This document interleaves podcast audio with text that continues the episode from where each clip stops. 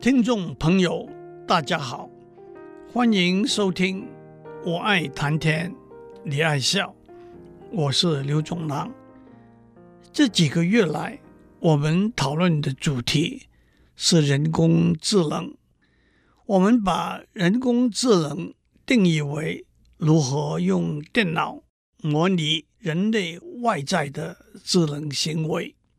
再讲过几个用电脑。模拟人类的逻辑、数学、智能行为的例子之后，我们又讲几个用电脑模拟人类的语言、文字、智能行为的例子，包括一、文字编辑；二、创作；三、对话；和四、翻译。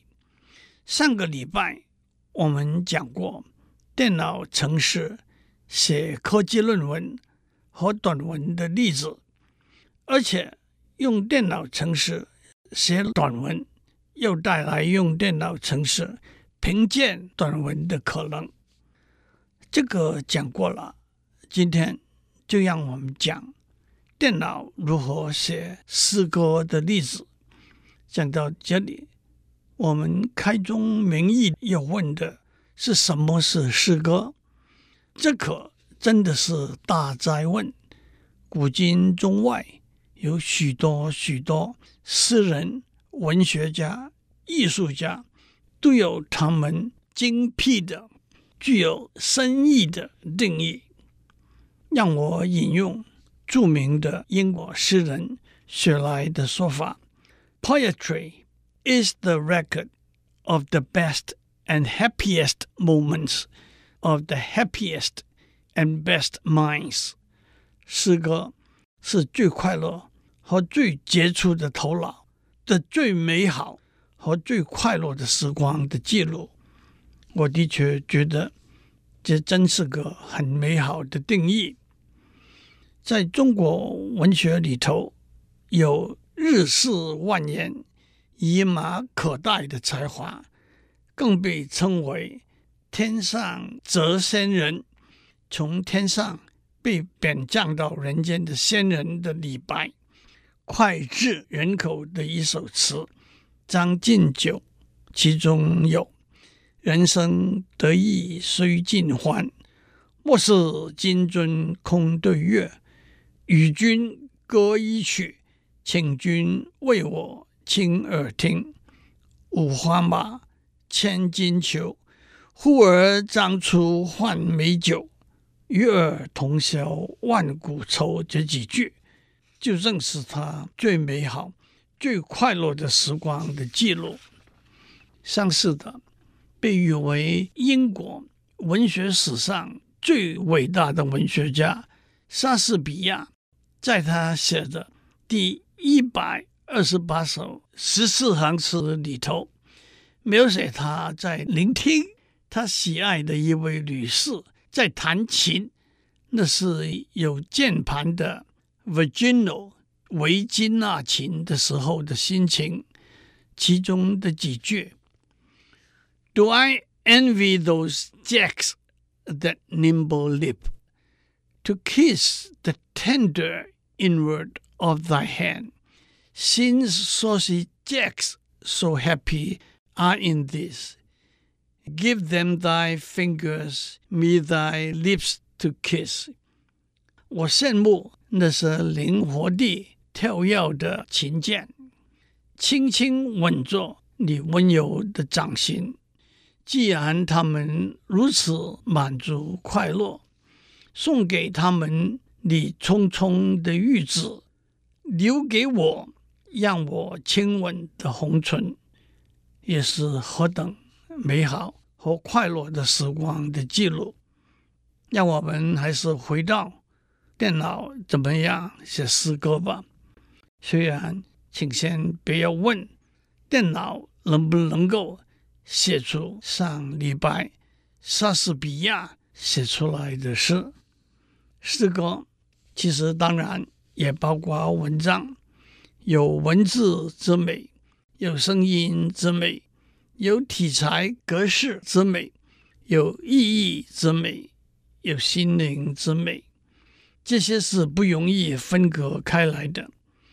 那么，电脑怎样把这些表达出来的？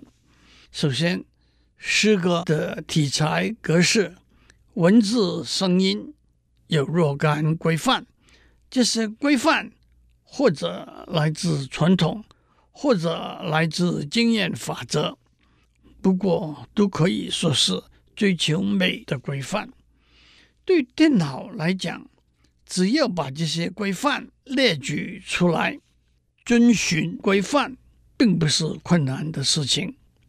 在中国的诗歌里头，《诗经》基本是四字一句的四言诗，例如大家都熟悉的“关关雎鸠，在河之洲。窈窕淑女，君子好逑。”从四言诗演变到汉代的古诗。那是五字一句的五言诗。举例来说，有五言诗的冠冕之称的古诗十九首，其中一首《行行重行行》有这几句：“行行重行行，与君生别离，相去万余里，隔甲天一涯。”相对来说，古诗的格律。相当宽松。到了隋唐时代，诗歌的格律变得严格了，这就称为近体诗，或者称为格律诗。近体诗有许多规则和限制，按照每个句子的字的数目和句子的数目来规范，就有五言和七言绝句。每句五或者七个字，共四句；五言和七言律诗，每句五或者七个字，共八句。例如王之涣的五言绝句：“白日依山尽，黄河入海流。欲穷千里目，更上一层楼。”到了宋代盛行的宋词。对句子的长短和句子的数目有不同的规范，这就叫做词牌。按统计，有一千多个不同的词牌，就是其中一个词牌。大家都读过岳飞的《满江红》：“怒发冲冠凭栏处，潇潇雨歇抬望眼，仰天长啸。”壮怀激烈，您也可能听过另外一首也非常有名的《满江红》，那是元朝诗人沙都拉的“金陵怀古，六代豪华春去也，更无消息，空怅望，山川形胜，已非丑昔。”让我指出，我是逐步来讲，在这里。只先指出诗歌里头字和句结构的规格，接下来让我讲声调的规格。声调是指语言的高低、升降和长短。古代汉语有四声，那是平上去入。一个有趣的故事是，南北朝时，梁武帝问周舍。什么是四声？周舍回答说：“那就是天子圣节，天是平声，子是上声，圣是去声，则是入声。不过在现代的汉语里头，四声演变成阴平、阳平、上、去，也就是所谓第一。”第二、第三、第四声，换句话说，古汉语的平声分成阴平、阳平、上声和去声依然保存，入声就瓦解了，混入在现代汉语的阴平、阳平、上、去四声里头了。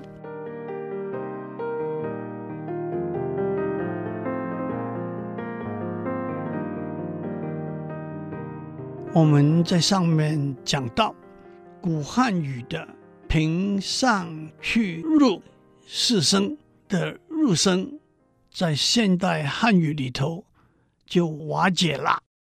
不过，入声是短促、一发即收的声音，在有些方言，包括粤语、闽南语、客家语，入声是保留下来的。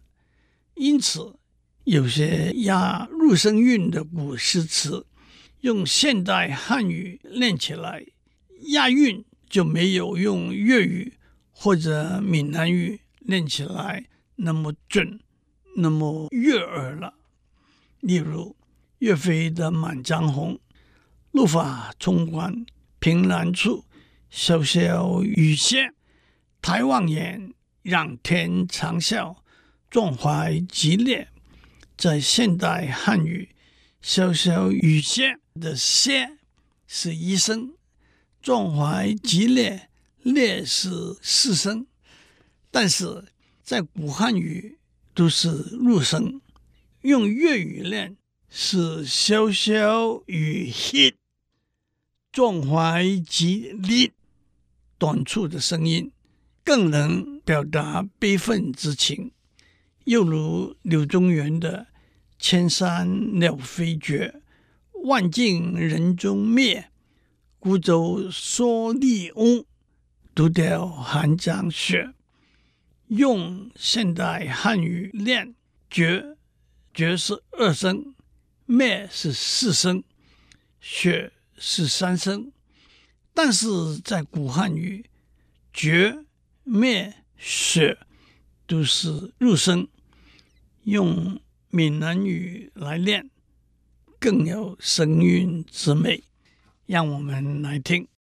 江雪作者柳宗元。千山鸟飞绝，万径人踪灭。孤舟蓑笠翁，独钓寒江雪。千山鸟飞绝，万径人踪灭。孤舟蓑笠翁，独钓寒江雪。不过，长话短说，在诗词里头，古汉语的四声分为两大类：平声和仄声。平就是平，这就是上去入。可是到了现代汉语，那又麻烦了。过分简单而不完全正确的说法是：平就是阴平和阳平，这就是上和去。但是有些阴平和阳平的字是古汉语入声的字，例如鸭子的鸭，那是一声；连结的结，那是二声；白色的白是二声。不过，首先，对我们一般人这么细致的分类，既分辨不出来，也不重要。至于用电脑来写诗词了，那倒是小菜一碟，有现成的韵书可以查。例如北宋时代的《大宋重修广韵》，简称广韵，包括了两百零六个韵。按平上去入分成四卷，只要把韵书存在电脑里头，就可以顺手拈来了。讲完字的四声，分成两大类，平和仄。在近体诗里头，每个句子的字的平仄声。有相当严格的规范，平仄交错，有抑扬顿挫的美感。这些规范基本的只有几个类型，例如在五言诗里头，四个基本类型是仄仄平平仄，平平仄仄平，平平平仄仄，仄仄仄平平。七言的平仄也只有四个基本类型，我就不多讲了。不过这些基本类型也不是一成不变的，否则也就是太死板了。这些可能的变化是什么呢？让我先讲些四个字的成语作为例子：虎背熊腰，背是仄声。腰是平声，一马当先，马是仄声，先是平声。疾风劲草，风是平声，草是仄声。峰回路转，回是平声，转是仄声。请大家注意，在这些大家朗朗上口的成语里头，第二个字和第四个字的平仄是相反的。那的确练起来响亮，容易记住。虎背熊腰，一马当先，疾风劲草，峰回路转。那么在诗句里头呢，大家都熟悉的红豆词：“红豆生南国，春来发几枝。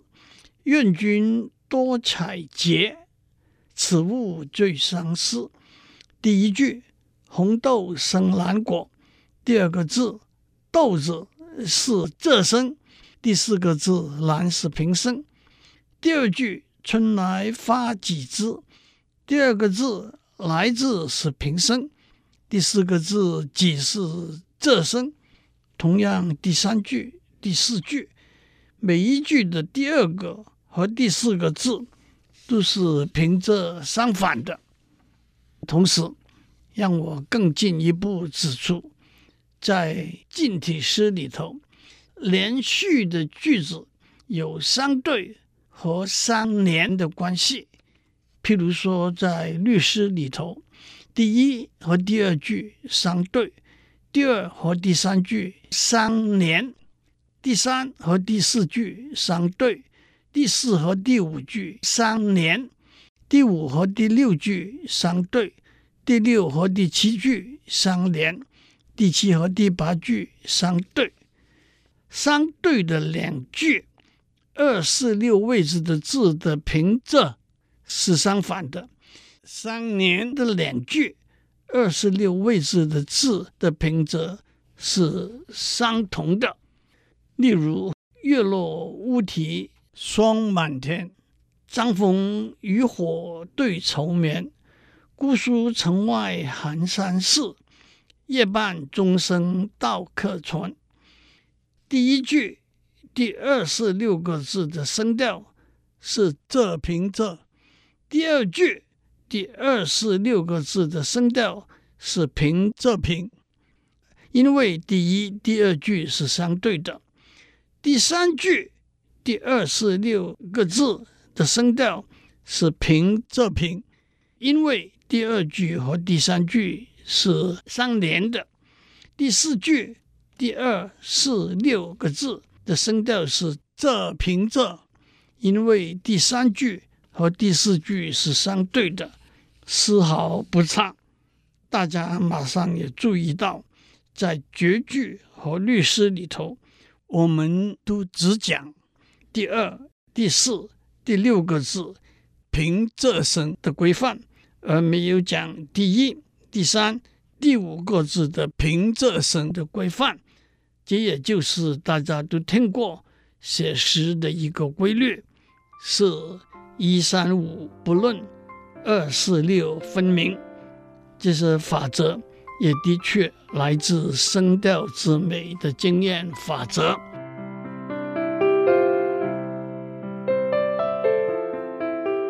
以上内容由台达电子文教基金会赞助播出。